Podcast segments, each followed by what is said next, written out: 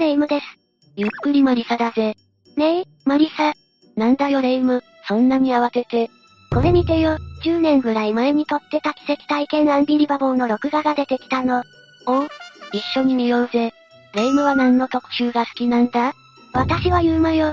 この番組でユーマって言葉を覚えた気がするわ。イエティ探しとかしてたよな。私は UFO 特集も興味深かったぜ。うんうん、UFO も面白いわよね。でも宇宙人の描写がリアルで眠れなくなったことがあるわ。眠れないといえばやっぱあれじゃないかアンビリーバボーの心霊写真特集。あまりに怖すぎて苦情がたくさん来るから放送できなくなったなんて噂まであるぐらいだぜ。怖すぎて放送できないって、それだけ本物だったってことよね。そうだな。アンビリーバボーの怖さは子供騙しじゃないぜ。だからこそこれまでも数々の伝説を作ってきてるんだぜ。へえ。例えばどんな多くの人が数年経ってからも思い出すだけで怖いって語るトラウマ界ってのがあるんだよ。トラウマ界。すごい響きね。霊夢もトラウマ界がどんなのか気にならないかうん、なる。でもトラウマにはなりたくないし。じゃあ今回は奇跡体験アンビリーバボーのトラウマ介護戦をランキング形式で紹介していくぜ。ねえ、人の話聞いてる第5位は、猿酒だ。秋田県に実在する酒でお腹の病によく効くって言われているぜ。どうしてそれがトラウマなの私よくお腹壊すから普通に飲みたいわよ。その猿酒が入った壺の中を覗き込むと死ぬという言い伝えがあるんだよ。一体どんな秘密が隠されているのよ。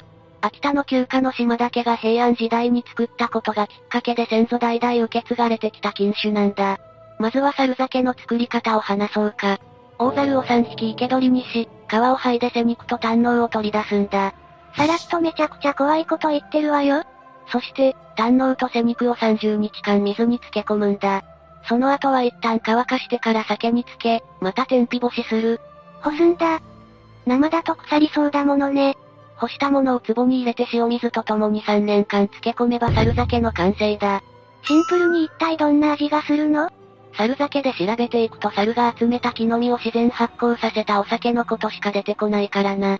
それに今回のこの猿酒は天日でアルコールが飛ぶから酒の成分は残ってなくて正確には猿汁って感じだよな。猿汁。すごい響きだわ。作り方などを含め昭和初期に新聞で猿酒が見つかったことが特集されているから実際に存在はしていたんだよ。作り方の段階で十分恐ろしいんだけど、壺を除くと死ぬってのは何よ昔、祇園寺のお将がこの猿酒の噂を聞きつけ命がなくなってもいいから中を見せてくれと懇願したらしい。あまりのしつこさに折れて中を見せてあげたら、そのお将はその後一年足らずで亡くなったらしいぜ。ひえー。なんで覗こうとしちゃったのかしら。それから数十年後に、そのお将のエピソードを聞いた祇園寺の新しいお将が、お将が亡くなったのは本当に猿酒のせいなのか試してみたいと言い出したんだ。試すって何よ、まさか覗くつもりそのまさかだ。このお将も壺の中を覗いてまた1年以内に亡くなってしまったんだよ。もう覗くのはやめておこう。それにしてもどうして猿で酒を作ろうとしたのかしら。これは噂の域を出ないんだけど、猿ではなく猿目の君だったのではないかとも言われているんだ。猿目の君それって一体現在で言うところの巫女だな。ひー。私が平安時代にいたらお酒にされていたかもしれないの始まりから本当の猿だったのか、途中から猿になったのかはわからないけど、巫女が使われていたのではと囁く声も根強いんだよ。特に猿酒が重宝された江戸時代はこれらが流行ってて、なんとか治癒できないかとみんな躍起になっていたらしいからな。それで神に使える神聖な巫女を酒にして事情効果を狙ったってことあくまで噂ではあるけどな。それなら壺の呪いは猿ではなく生きたまま肉を削ぎ落とされた巫女の呪いって説も考えられるのね。猿でも十分恐ろしいけど、三人の巫女が犠牲になっていたのなら余計に生々しくて恐ろしいわね。ちなみにアンビリーバボーでは、この猿酒を実際に取材することに成功したんだ。危険だからやめておこう。万一に備えて壺の中は覗かないようにしたらしいぜ。今もいろんな疫病が流行ってるから日本のどこかでひっそりと猿酒が飲まれているなんてこともあるかもしれないな。第4位は、杉沢村だ。青森県の山の中にあったと言われている村だ。杉沢村どんな村なのまずは簡単に説明するぜ。杉沢村は、山の中で外部との交流もほとんどない村だったらしい。そんな村で、昭和初期に一人の男性の村人が発狂したと言われているんだ。発狂それでどうなったの発狂した男は村人たち全員を手にかけ、最終的には自分も自害したと囁かれている。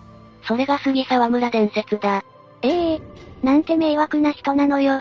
事態を重く見た行政は事件を記録に残さず、限界集落で消滅した村ということにしたらしいぜ。闇が深すぎるわ。杉沢村伝説はネットでも有名になり、場所特定に躍起になる人や、小説やゲームの題材にする人なども多数出てきたんだよ。それでその杉沢村の場所は特定できたのアンビリーバボーでも数回に分けて杉沢村探しの特集を組んでそれらしき場所を見つけたんだよ。え、どこどことにかく山の中だったから土地勘のない人間にはまず無理だって言われているけど手がかりはあるんだ。目印は、村の入り口付近にドクロをかたどった巨石があることと、ここから先へ立ち入るもの、命の保証はないという立て看板があるらしいんだよ。むしろ向こうから存在をアピールしてないこれらを頼りに番組で捜査を続けていくと、それらしき村を見つけたらしいんだよ。あれ待って、杉沢村って消滅しちゃったんじゃないのまた再建されたのかもしれないよな。さらに住人に話を聞くこともできたんだ。おお大スクープじゃない。ただ、その住人はそこが杉沢村だってことは否定しているんだ。そう噂されていることも知っていて迷惑だとコメントもしている。えガセただ場所的にはそこがビンゴだったみたいなんだよ。だから番組的には杉沢村は異世界と現実の狭間みたいなところにあって、ふとした瞬間に異世界に連れ込まれるんじゃという結論を出したようだぜ。まさかの異世界説もし、迷い込んだ人がいたら教えてくれよな。第3位は、呪い面だ。呪い面何それ関わるもの全てが不幸になるって言われる最強の呪い面なんだよ。あまりにも恐ろしすぎるということで放送後テレビ局や所有者の山口敏太郎氏に苦情がたくさん寄せられたぐらいなんだぜ。一体どんなお面なのよ。聞くのが怖いんですけど。番組曰く呪い面に関わった人で亡くなった人は5人、病気3人、倒産が3社となかなかの数字を持っているらしいんだよ。うわぁ。絶対関わりたくないわ。だろそう思うだろでも、関わるってどの程度を指すのかぶったりしたらアウト目を合わせただけでアウトらしいぞ。重力強すぎないやばすぎるということで山口氏は京都のお寺に封印してたんだよ。だけど番組のためにお寺の住職立ち会いのもとで1日だけ封印を解いて紹介したらしい。え封印解いたらダメじゃないだから番組側も配慮してお面にはモザイク処理をしてたみたいなんだよ。でも番組終盤、モザイク処理を忘れた箇所があってお面が映ってしまったんだよ。ひぃ目があっただけでもアウトなんでしょ視聴者全員アウトじゃないのよ。だから番組や山口氏に問い合わせや苦情がたくさん寄せられたってわけさ。そりゃそうなるわ。だけど、山口氏は目を合わせる程度、ましてやテレビ画面越しなら大丈夫。旧所有者の漫画家の王氏はお面をつけてふざけて踊ったけど無事だったと説明している。それなら呪いはないってこといや、そう決めつけるのは早いかもしれないぜ。アンビリーバボーで放送されてから約1年後、ふとお面が気になった山口氏は住職に頼んで封印を解いてもらったらしいんだよ。そうしたらどうなってたのあの放送以来一度も開封していないのに、お面が包まれていた布の四方が焼け焦げたようにボロボロになっていたらしいんだ。ちなみに住職と一緒にそれを見たメディア関係者は、自宅のクローゼットでなぜか自分の服もボロボロになっているのを確認したそうだ。えお面と連動してるやっぱり放送しちゃまずかったってやつじゃないの第2位は、エレナ究極のラブストーリーだ。1930年代にアメリカで実際に起きた事件だぜ。事件なんだどんな話なのマリーンホスピタルっていう海兵隊病院でレントゲン技師として働いていたカール・テンツラーという男性がいたんだ。そんなある日、病院に結核治療のためにやってきたエレナにカール氏は一目惚れしてしまったんだ。ほうエレナが惚れられる方の話なのね。カール氏は50代だったんだけど、オリエンタルな魅力を放つ20代のエレナに夢中になってしまったんだ。年の差はあっても別にいいんだけど、お互いにはそれぞれ婚姻関係にあるパートナーがいたんだよ。あら、それは良くないわね。エレナのことが諦められないカール氏はエレナの両親にすり寄り、結核の治療を始めたんだよ。だけどレントゲン技師って時点でお察しの通り、カールには十分な医療の知識はなかったんだ。レントゲン技師って医者ではないものね。適切な治療が受けられなかったこともあり、エレナは翌年には亡くなってしまったんだ。深く悲しんだカール氏はエレナのお墓の近くに引っ越し、毎日毎日お墓の前で過ごしたそうだ。それほどまでにエレナのことが好きだったのね。そんなある日、私を連れ出してほしいってエレナの声が聞こえたとカール氏は主張するんだ。悲しみのあまり幻聴がそして、カール氏はお墓から遺体を掘り出すと自分の家へと連れ帰ったんだ。海外って仮装しないの亡くなってから2年近く経つから遺体はだいぶ腐敗が進んでいたらしいぜ。そうでしょうね。そんなエレナの遺体をなんとか綺麗に復元させようとカール氏は躍起になったんだ。骨はハンガーやワイヤーで繋げ、瞳には綺麗なビー玉を入れた。ええええ皮膚はローで美しく整え、体内には綿を詰めて生きている人間のような柔らかさを出したんだ。いくら愛してるからってそこまでするそれって本当に愛そして綺麗なドレスやアクセサリーで飾り、その遺体と7年も共に暮らしたそうなんだよ。なんかもう完全に常軌を逸しているわ。エレナが掘り起こされたことに気づいた家族がカール氏の家を見に行くと、遺体のエレナを発見したそうだ。しかも謎な装飾をされてるんでしょそりゃトラウマものだわ。その後の調査でカール氏はエレナを宇宙に飛ばす計画を立てていたことも明らかになった。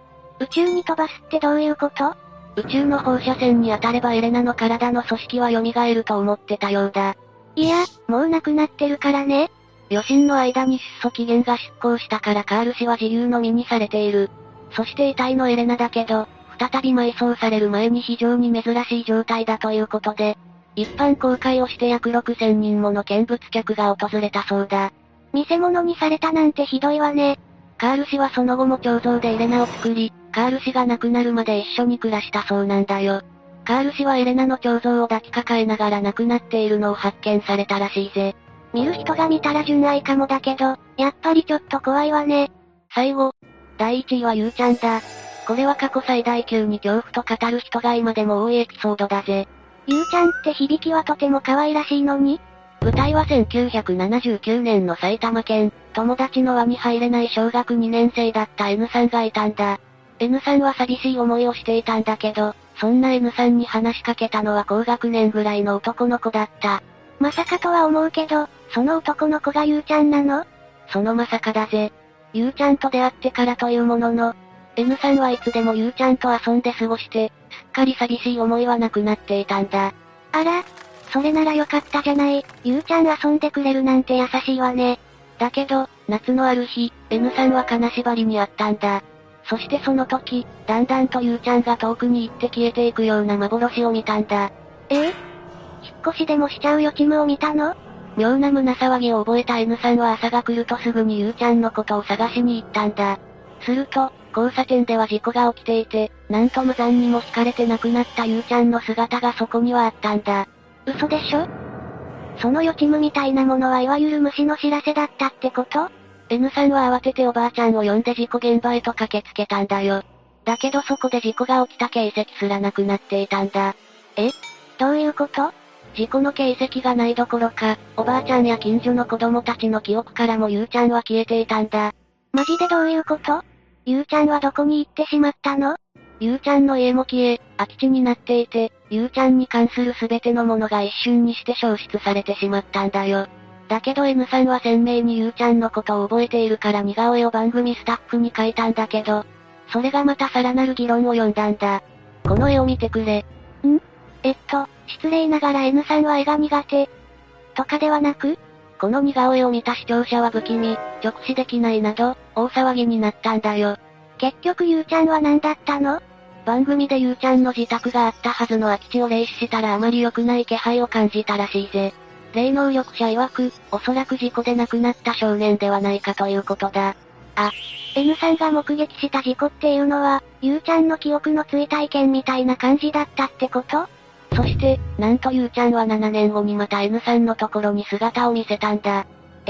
本当に目の前を自転車で通った人がゆうちゃんにそっくりでゆうちゃん。って思わず呼び止めたら、あの頃と全く同じ姿のゆうちゃんがそこにいたらしいんだ。ゆうちゃんに聞きたいことはたくさんあるけど、怖さが勝るわ。ゆうちゃんは N さんに気づくとさようならと言って、そのまますーっと消えていったそうだ。もしかしたらお別れを言えなかったことを、ずっとゆうちゃんも悔やんでいたのかもしれないわね。これでランキングの紹介は終わりだぜ。どれもインパクト強すぎだったわね。アンビリーバボーの怖いところはこれでもまだほんの一握りしか紹介できなかったってことだぜ。ってことはまだまだトラウマ級の怖い話があるってことそうなんだよ、まだまだ紹介したいエピソードが盛りだくさんだぜ。さすが本物の番組。恐るべし。また紹介するから楽しみにしててくれよな。みんなの印象に残ってるトラウマ回もぜひ教えてほしいぜ。うんうん。コメント欄にお願いね。さあ、私たちは2本目の DVD 見るわよ。まだ録画あったのかよ。でも今回の話を聞いたら見るのちょっと怖くなっちゃった。まさか、見ることにひよってるやついねえよな。うん。今回の話はここまでだぜ。ゆっくりレ夢ムです。ゆっくりマリサだぜ。本当、いつ見ても、奇跡体験、アンビリバボーは面白いわよねああ、ついに行っちゃうよな。でも、昔の心霊特集とかは最高に怖かったわ。もう、あんな怖い特集は見られないのかしらね。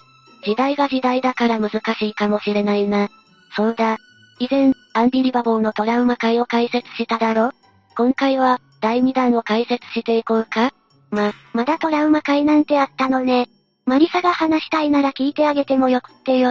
聞きたいくせに。ではレイムの要望に応えて今回は、アンビリバボーで放送された最強トラウマ会、追いつつランキングにして解説していくぜ。ああ、すでに鳥肌が。それでは早速解説スタートだ。最初の第5位は、浜美さんの呪いだ。浜美さん一体、誰よこれは T さんという女子大学生が、中学生の時に体験したものだ。当時、T さんたちの中ではこっくりさんが流行っていたそうだ。うんうん、みんな一度は遊んだ経験があるわよね。当時、放課後になると T さんを含めた同級生3人で、こっくりさん遊びを楽しんでいたんだ。こっくりさん用に紙を書いて10円玉を置き、3人が10円玉の上に指を置いて遊びは始まる。こっくりさん、お入りください。あなたは、こっくりさんですかそう最初に T さんが尋ねると、10円玉が動き始めた。こういうのって、大概誰かが動かしているのよね。しかし、10円玉は勝手に動き始めたんだ。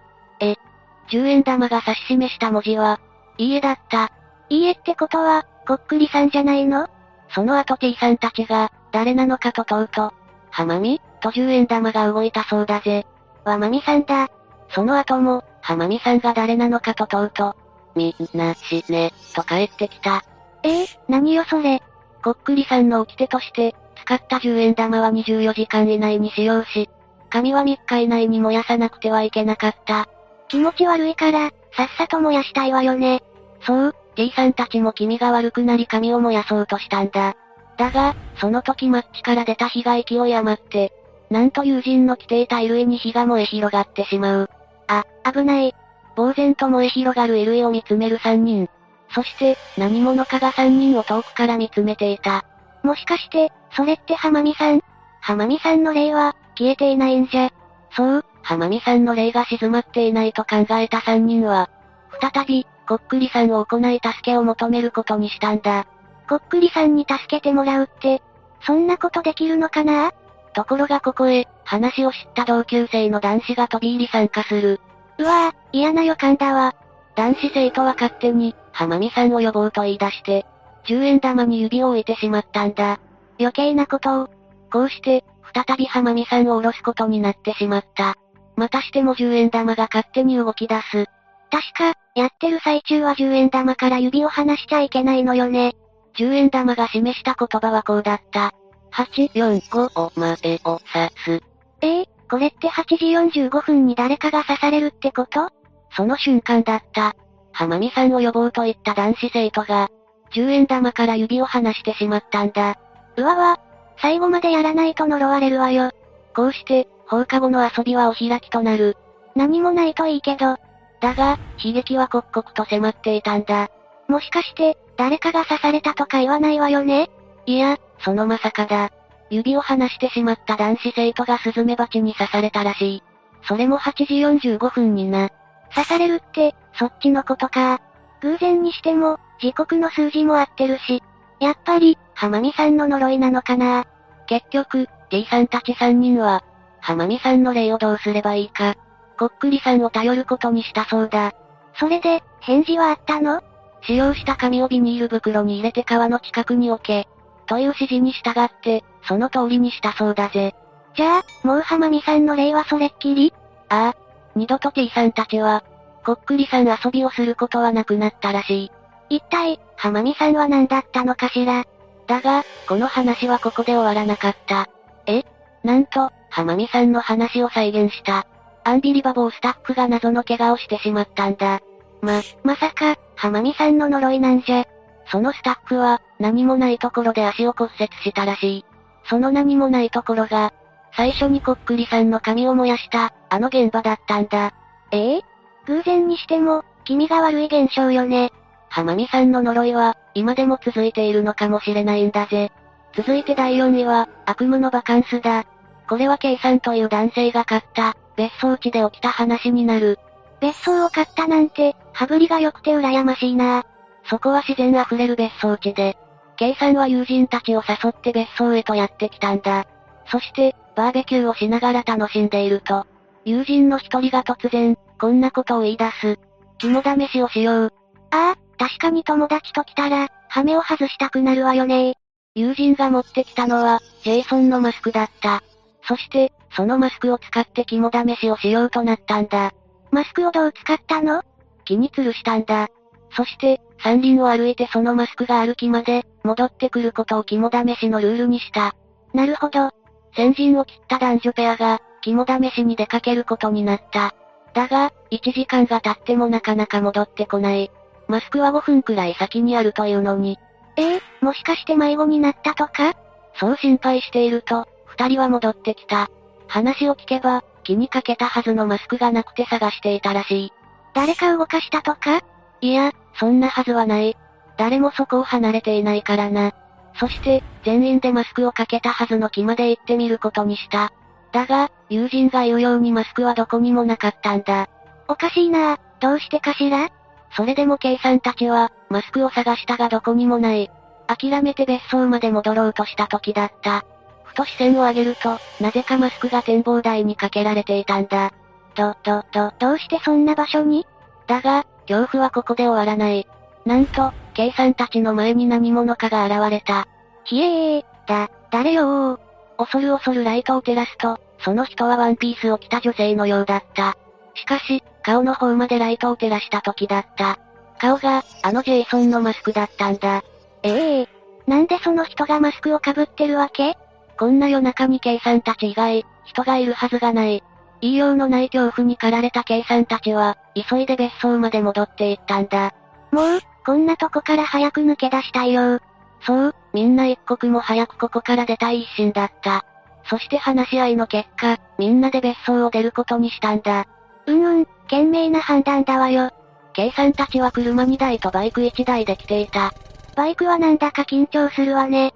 そう、だから何があってもいいように、バイクを車で挟むような形で出発したんだ。ああ、なるほど。そして、走行を始めた時だった。一番後ろの車では、不可解なものが見えていたんだ。不可解なものそれは、さっきあったマスクの女らしき姿だった。女が現れると、突然バイクの後ろにまたがり始めたんだ。バイクに乗ったのじゃあ、運転手はそして、おもむろに女が振り返る。女の顔には、またしてもジェイソンのマスクがかけられていた。そして、目のあたりを見ると、なぜか血のような赤い液体が溢れ出してきたらしい。ギャー。もう、その女一体誰なのよバイクに乗っていた運転手は、全く女が乗っていたことに気がつかなかったそうだぜ。じゃあ、やっぱり女は幽霊この一件で、K さんは別荘を売り払ったらしい。そ、そうね、もう二度と近寄りたくないわ。ここからが、ベスト3だぜ。第3位は、幽霊タクシーだ。これも強烈なタイトルだわね。幽霊が乗客で乗ってきたとかかしらこれは、M さんという男性がタクシーを利用した体験だ。運転していたのは、女性ドライバーだった。へえ、女性ドライバーさんか、かっこいいわね。そして、運転手は変わった客の話を語り始めたんだ。変わったお客さんその客は若い女性で、青山まで行ってほしいと言ってきたそうだ。だが、乗車中に青山ではなく谷中まで行ってほしいと場所を変更してきたんだ。行き先が変わることは迷惑だけど、まあ仕方ないわよね。だが、今度は谷中まで着いたにもかかわらず、増資が谷に行ってほしいと言い出してきた。ちょっと、さすがに迷惑じゃないあまりにも行き先を変えることから、運転手もさすがに困り果てて、結局、最初の青山で女性を降ろしたんだ。そりゃあそうよね。しかし、運転手がなんとなく気になって後ろを振り向くと、今降りたばかりの女性の姿がどこにもなくなっていたという。ええなんとなくわかってたけど、やっぱり幽霊だったんじゃその後、運転手はあることに気がついた。女性が言っていた場所の名前。すべて、墓のある場所だということにな。やだ、じゃあ女性は自分のお墓を探していたってことそうなんだろうな。そんな話を M さんとしていた運転手は、間違った道を走行してしまっていた。そして、慌てて細い路地に入り、道を抜けた瞬間だった。ドン。何かが、車に衝突してしまったんだ。ひえ。まさか人なんじゃないでしょうね。 M さんは、はっきり人が惹かれたように見えたらしい。そんな、早く手当てしなきゃ。 M さんもそう思い、車から降りようとしたが、運転手はなぜか外に出ようとしない。えそればかりか、車内に留まるべき、と言い放ったんだ。どうしてよ、救急車も呼ばないとダメだし。運転手によれば、どうせ外へ行っても誰もいない、という話だった。もしかして、引いた人って人間じゃない信じられない M さんは、車から出て確かめてみたものの、人は愚か、事故の痕跡も何もなかったそうだぜ。完璧に幽霊だったってことね。その後、再び車内に戻った M さんは、何かの気配を感じた。え恐る恐る後ろの窓を見てみると、そこには、女性の霊が窓に張り付いていたんだ。ぎゃー。も、もう、早く帰りたいよどうやら、霊が出てきたのは、運転手に霊感があるからだという。それを聞いた M さんは、自宅へ着くや否や、タクシーから一刻も早く降りようと、お金を渡そうとした。その時だった。運転手の顔半分が、あざのようなもので覆われていることに気づいてしまったんだ。ええ今まで親しげに話していたはずの運転手も、この世の人間ではなかったということだ。ちょっと、運転手も幽霊だったってこと ?M さんが乗ったタクシーは何から何まで、幽霊尽くしのタクシーだったわけだぜ。最悪のドライブだったわね。続いて第2位は、真夜中のピエロだ。ピエロ、普通に見ても怖いと思うのはなんでだろう。確かに、道消しというのは不気味さが漂うよな。この恐怖体験は、学生の勝田さんという方の話だ。勝田さんは、家賃は安いが立地条件のいい、6畳一間のアパートに引っ越してきたんだ。 6畳だと狭いけど、一人暮らしならそこまで気にならないわよね。そして引っ越してくると、友人が引っ越し祝いとしてお祝いを持ってきた。へえ、それは嬉しいわね。だが、そのお祝いは額縁に入れられた一枚の絵だったんだ。絵か。まあ、お部屋のインテリアにはいいのかしらしかし、その絵に描かれてあったものこそ、あのピエロだったんだ。うわぁ。その絵は、ピエロが一人で節目がちに佇んでおり、どこか寂しげな表情をしていたらしい。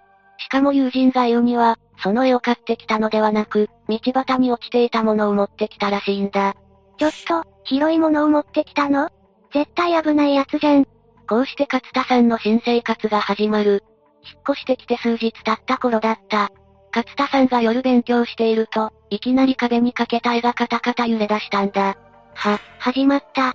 だが、この揺れは窓を閉め忘れたことで、風が吹き出して揺れたものだと判明する。お、驚かさないでよ。そして、窓を閉めてまた勉強しようとした時だった。カタカタカタ。またしても絵が揺れ始めたんだ。えだって窓を閉めたじゃない。ところが、どうしてなのか、また窓が開かれていたんだぜ。と、どうしてよ。さすがにおかしいと思いつつも勉強を続けていると、勝田さんは突然、金縛りに襲われてしまう。起きてるのに金縛りに遭うとかやばいわね。全身が動かない中、動かせられるのは目だけ。勝田さんが恐る恐る目線を動かすと、視線の先には、あのピエロが勝田さんを見ていたそうだぜ。ああ、怖すぎる。もう絵を手放した方がいいわよ。もちろん、このことがきっかけで勝田さんは、ピエロの絵をゴミ捨て場に持って行ったんだ。こうして、気味の悪い絵を手放した勝田さんに、普通の日常が戻ってきたと思っていた時だった。プルルルルル。勝田さんの家の電話が鳴った。だ、誰かしら。受話器を取ると、何やらおかしな声が聞こえてきた。ひゃーはっはっはっは。それは、甲高い聞いたこともない声だったそうだ。もしかして、捨てたピエロが仕返しに来たんじゃ。恐怖で固まっていた勝田さんが、何気なく窓を見ると、そこにはニターっと笑いながらこちらを見る、ピエロの姿が映し出されていたらしいぜ。絶対、仕返しだわよー。勝田さんは、布団にくるまり恐怖と戦い続けた。そして、ピエロが自分のところまで来て、首を締め上げる恐ろしい夢まで見てしまったんだ。夢まで見るなんて、本当に怖かったのね。そして朝になった。起きた勝田さんが何気なく鏡を見ると、勝田さんの首には、指の跡がくっきりと残されていたそうだぜ。ってことは、本当にピエロに首を絞められたそれだけじゃない。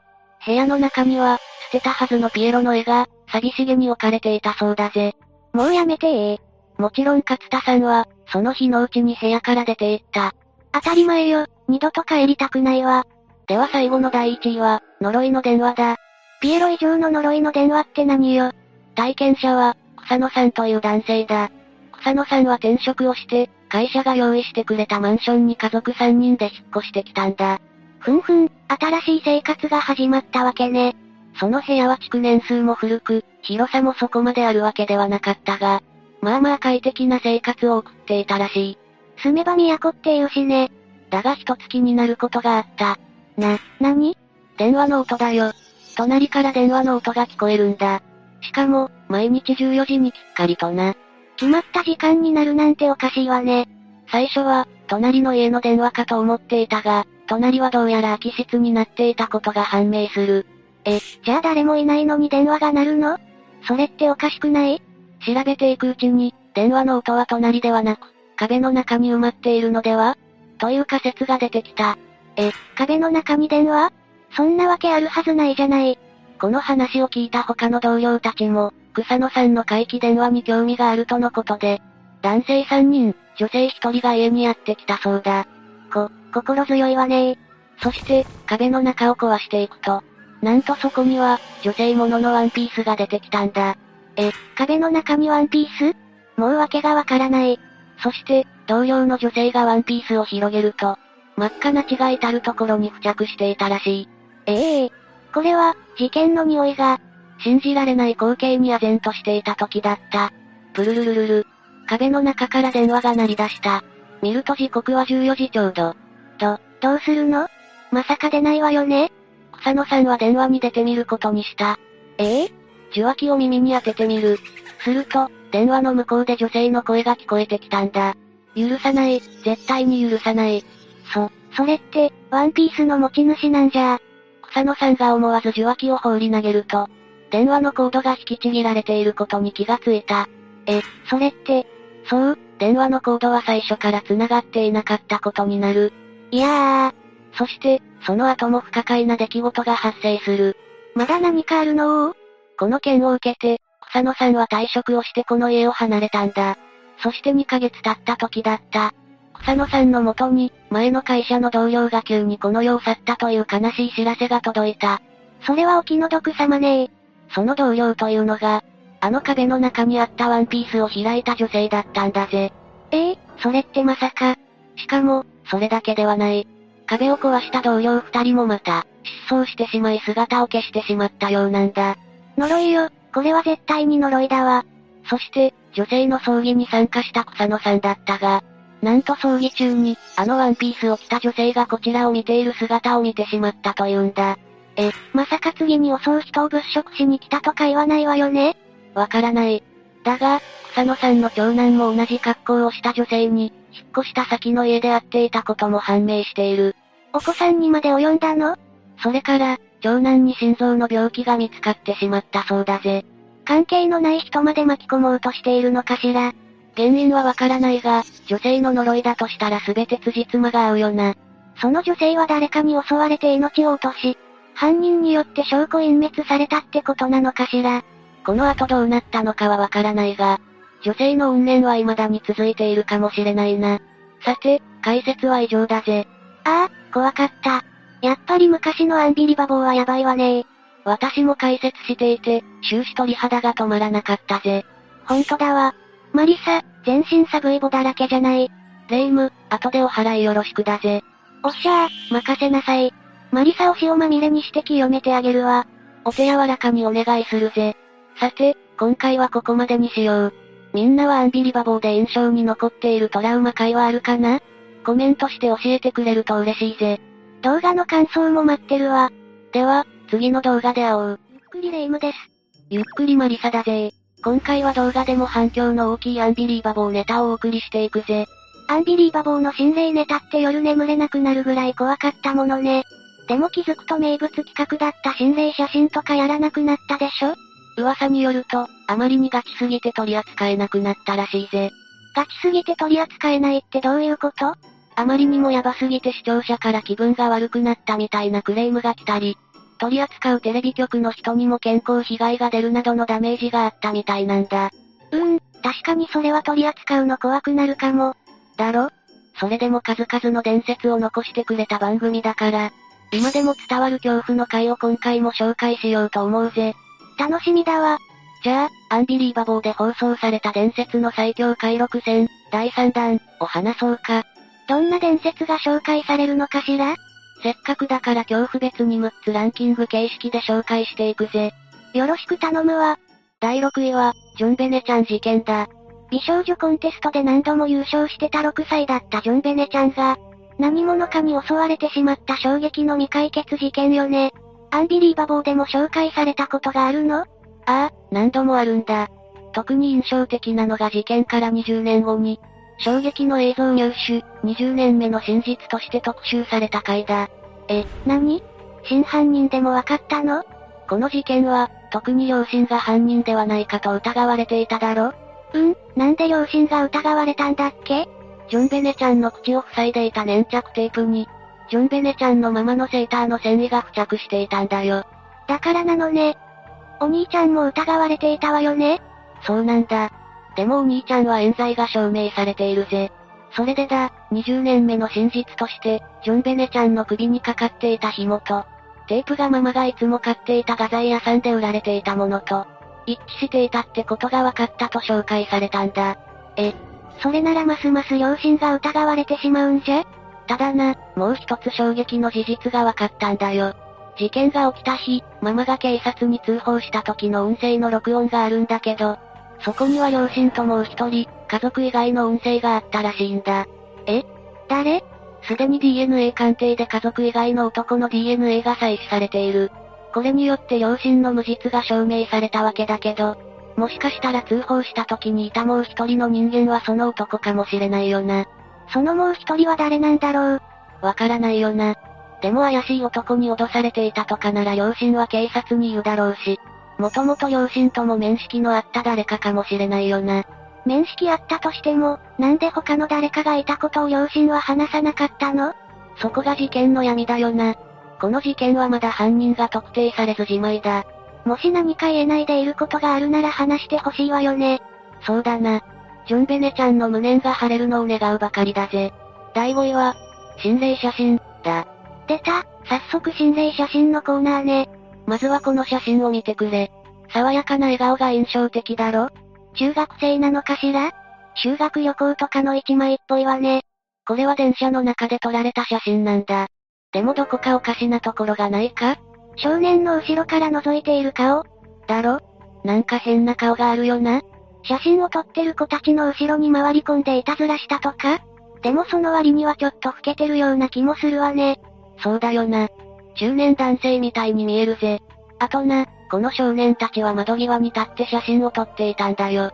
つまり背景は窓で、ここに誰かが入り込むなんて不可能なはずなんだ。ひぃ、じゃあこの人は一体何なのよわからないけど、もしかしたらおじさんも混ざりたかったのかもしれないよな。修学旅行に寂しい思いをしていたのかもしれないぞ。でも混ざれて嬉しいって顔でもないような気がするのよね。どんな表情って言えばいいんだろう。というか非常に正気を感じるのよね。ヒゲの感じとかものすごく生きてる人間っぽいよな。朝剃りました、みたいな雰囲気が伝わってくるぜ。影になっててよく見えないけどカメラ目線な気もするのよ。確かにな、ただ表情は明るくはないよな。これだけ生々しい感じに映るなら生きようって線もあるんじゃないかしら誰のだよまあこれだけくっきりと映るのは珍しいかもしれないな。こういった写真が撮れたらどうしたらいいんだろう。気になるならお寺とかでお祓いをしてもらうのが一番だよな。そこまでは、と思うなら白い紙に包んで、塩を一つまみ入れて、処分する方法でも清められるらしいぞ。何もしないのもちょっと気分悪いから、せめてそのぐらいはすると安心ね。あとは、塩を一つまみ入れたお風呂に入るのもありだ。大人ならワンカップとかを一缶入れてみるのもいいらしいぞ。全身が清められそうな感じがするわね。困った時は試してみてくれ。第4位は、霊界に続くハイウェイ、だ。これは群馬県の黒骨村にあるトンネルでのことだ。トンネルと霊界が繋がってるの夜の9時頃会社員の女性がこのトンネルを通った時、緑色の服を着た女性が急に車の前に飛び出してきたそうだ。慌てて急ブレーキを踏んだものの、間に合わず跳ねてしまったらしいんだ。そんな、めちゃくちゃ大変じゃない。跳ねられた女性は両耳を押さえるようなポーズでうずくまっていたそうだ。会社員の女性も車から降りて、様子を確かめようとしたものの、なぜか女性の姿はどこにもないから驚きだ。と、どういうこと確かにぶつかったのよねああ、跳ねた衝撃も感じたらしいぜ。それでも女性の姿も血痕も何もないから、幽霊を跳ねたんだと気づき、恐怖で腰を抜かしてしまったそうだ。生きてる人間でも大惨事だけど、幽霊を跳ねたなんてのも嫌ね。このことは地元新聞でも大きく報じられたそうだ。なんせこんな体験をするのは、この会社員の女性だけじゃなかったからな。そうなの有名な心霊スポットってことここで霊を目撃したのは何十人といった数だったそうだ。当時の村長さんも目撃し、村の会議で真剣に対策について議論されたほどだ。ものすごく大掛かりなことになってきてるじゃない。ここで目撃される霊は、同じ霊ではなく様々な霊だったようだ。村長さんが目撃した霊は、うなり声を上げている男性だったし、さっきの会社員の女性は女の霊だったろうん。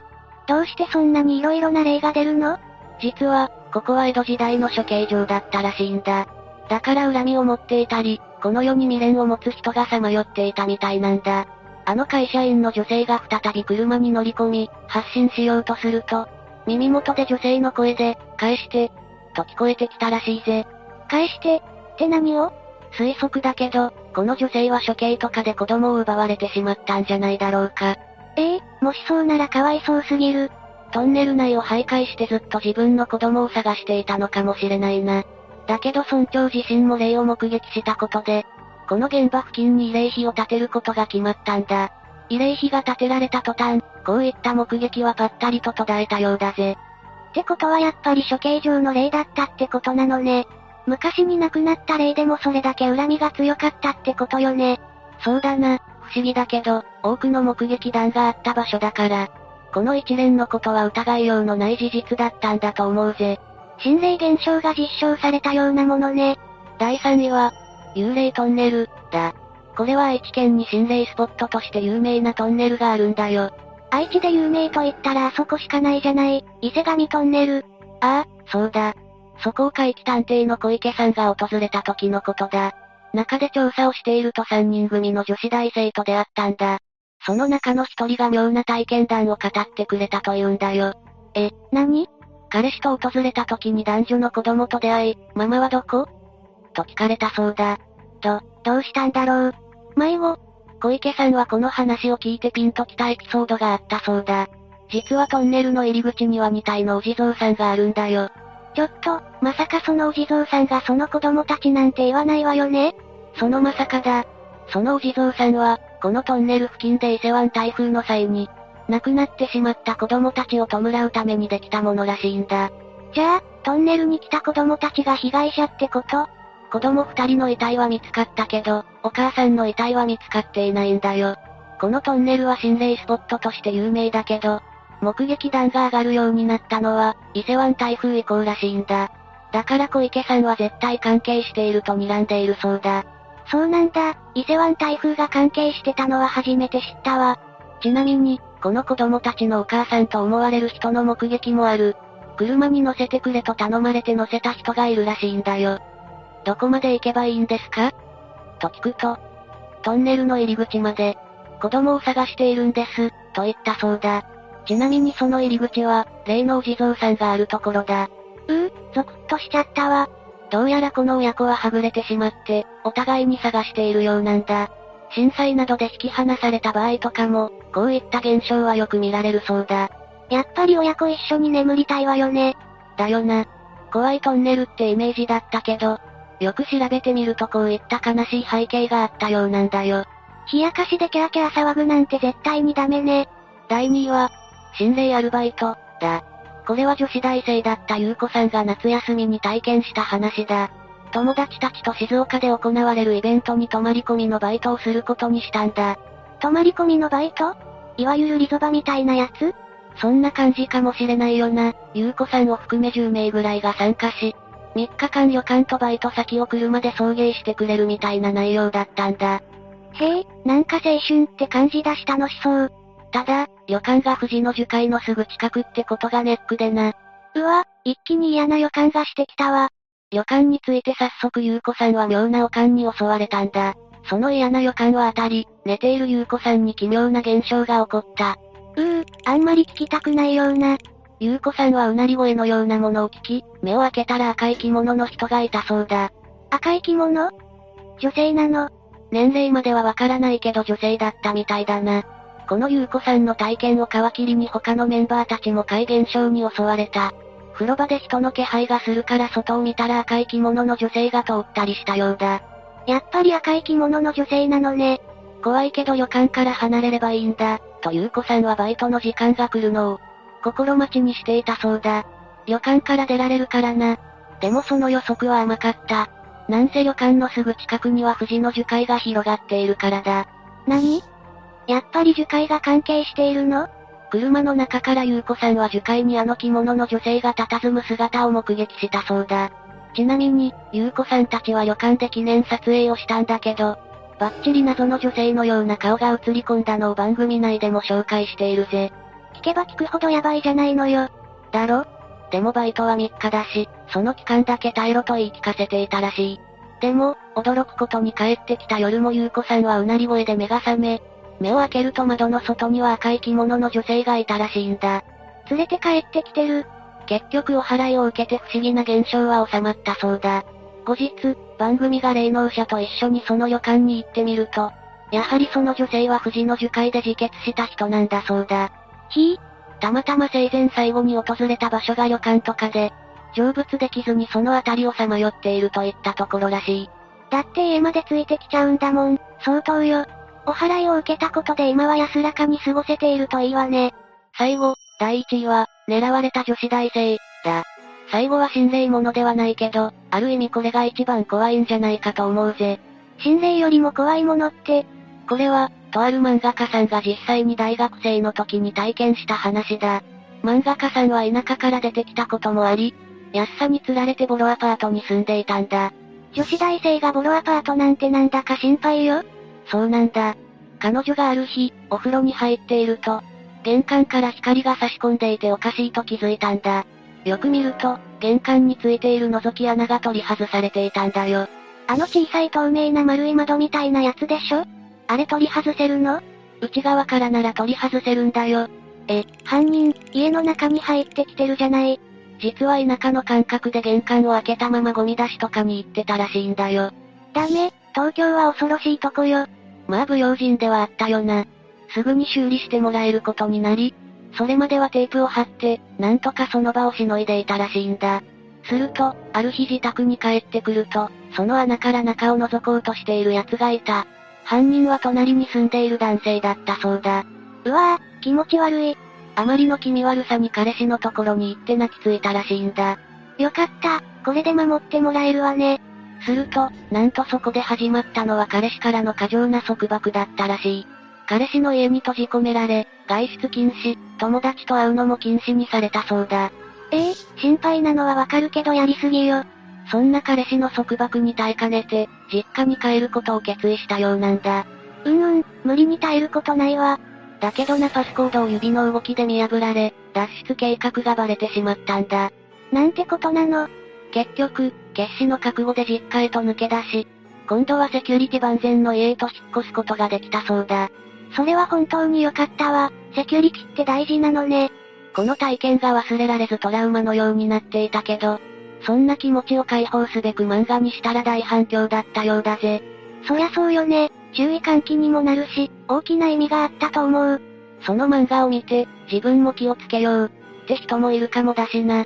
それでも恐怖心が完全に癒えたわけではないようなんだ。隣人と彼氏の二重の恐怖を味わったんだもんね。これでランキングの紹介は終わりだぜ。ゾクッとくる話ばかりだったわね。トンネルとかすごく怖かったわ。でも一番怖いのは最後の話みたいな人間っていうのもわかる気がするわ。そうなんだよな。生きてる人間は実際に危害を加えてくるからな。霊に呪われるのも嫌だけど、刺されたりとかも嫌よね。最近は物騒な事件も増えているから気をつけないとだぜ。ああ、懐かしかったわね。あの独特のアンビリーバボーの空気感を思い出したわ。あなたの知らない世界と並ぶ二大巨頭だよな。なんだか懐かしくなっちゃった。懐かしき平成初期あたり。なんでレイムが平成初期を知ってるんだ何歳マックの平成バーガー買ってこようっと。逃げるな。今回の話はここまでだぜ。最後までご視聴ありがとうございました。